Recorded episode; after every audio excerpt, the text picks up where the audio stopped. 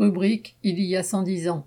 États-Unis, en 1912, la grève du textile de Lawrence. Lawrence était alors une ville entièrement dominée par les usines textiles, employant 32 000 hommes, femmes et enfants.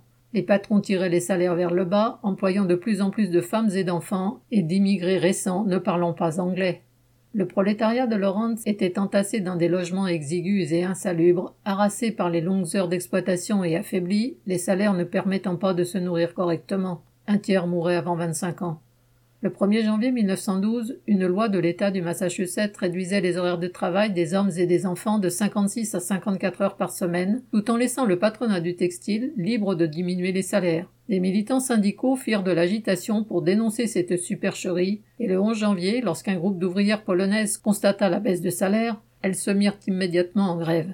Le lendemain, il en fut de même des ouvriers d'une des quatre usines de l'American Woolen Company de Lawrence qui en possédaient 60. La grève s'étendit. 5000 ouvriers allèrent d'usine en usine, entraîner les autres et couper l'alimentation électrique des machines. Le nombre de grévistes monta à 10 000. Presque toutes les usines de la ville s'arrêtèrent. Deux militants, Joseph Ettore, né de parents italiens, et Arturo Giovannetti, né en Italie, vinrent à Laurence pour organiser la grève. Un comité de grève fut mis sur pied comprenant quatre membres de chacune des quatorze nationalités principalement représentées parmi les grévistes, italiens, québécois, hongrois, portugais, syriens et d'autres parlant diverses langues slaves. Les meetings étaient traduits dans 25 langues. La grève s'étendit encore. 20 000 grévistes revendiquaient 15% d'augmentation des salaires avec une semaine de 54 heures et une majoration de 100% pour les heures supplémentaires.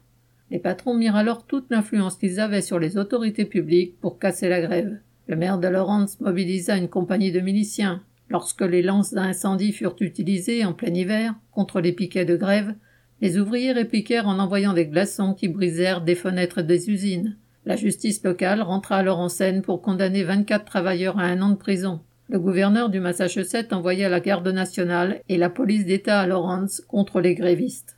Les patrons purent aussi compter sur l'aide des bureaucrates syndicaux affiliés à l'American Federation of Labor, qui n'organisaient pratiquement que des ouvriers qualifiés. Ces syndicalistes, méprisant les femmes et les immigrés, essayèrent tout de même de négocier avec le patronat au nom des grévistes qui les ignoraient.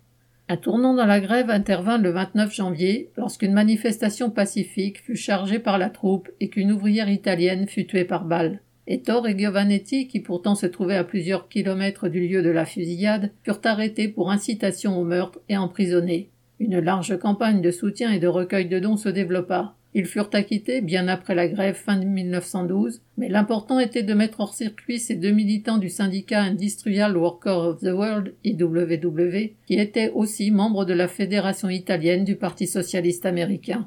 Les autorités essayèrent de pousser leur avantage en déclarant la loi martiale, interdisant tous les meetings et même aux piquets de grève de se parler dans la rue. Vingt-deux compagnies supplémentaires de milices et deux escadrons de cavalerie furent mobilisés. Les fils de bourgeois étudiant à Harvard eurent droit à des vacances pour s'enrôler dans ces milices patronales.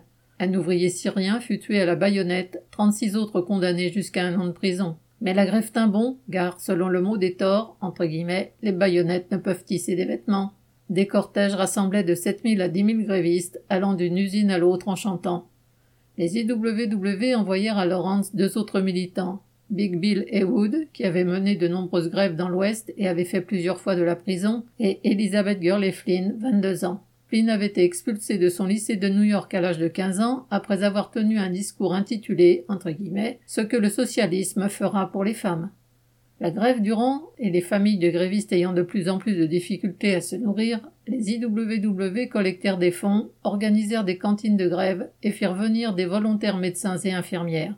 Le comité de grève, avec Ewood et Flynn, confia des enfants à des familles sympathisantes au travers du réseau des IWW et de militants socialistes. En février, plusieurs centaines d'enfants prirent le train pour New York, où ils furent accueillis par des milliers de socialistes italiens chantant l'international. C'était un soulagement pour leurs parents, ainsi qu'une occasion d'intéresser la presse à la grève et de la faire connaître hors de Lawrence. Une partie des enfants étaient eux-mêmes des ouvriers grévistes qui s'employèrent à populariser la lutte dans leur localité d'accueil. Les autorités tentèrent d'empêcher d'autres départs. Devant des reporters, la police envahit la gare de Lawrence et frappa les enfants et arrêta les parents. Une ouvrière fut assommée et fit une fausse couche. L'indignation fut telle que même la femme du président Taft se déclara émue. Il fallut cela pour que le Congrès ouvre une enquête sur les conditions de vie et de travail à Lawrence et que les patrons du textile semblent en tourner. Le 1er mars, ceux-ci proposèrent une augmentation de 5% aux grévistes qui refusèrent. Deux semaines plus tard, le 14 mars, 10 000 grévistes rassemblés approuvèrent un accord mettant fin à la grève. Les salaires augmentaient de 20% dans les usines de Lawrence, mais aussi dans d'autres de la région, les heures supplémentaires étaient majorées de 25% et les grévistes devaient être repris à la réouverture des usines. C'est de cette grève qu'est né le slogan célèbre entre guillemets du pain et des roses. D'autres grèves importantes eurent lieu dans cette période, sans être victorieuses comme celle de Lawrence, la plupart faisant face aux mêmes difficultés, la répression et les divisions existant entre les nationalités. En les surmontant dans les luttes, la classe ouvrière des États-Unis se forgeait une conscience de classe. Lucien Détroit.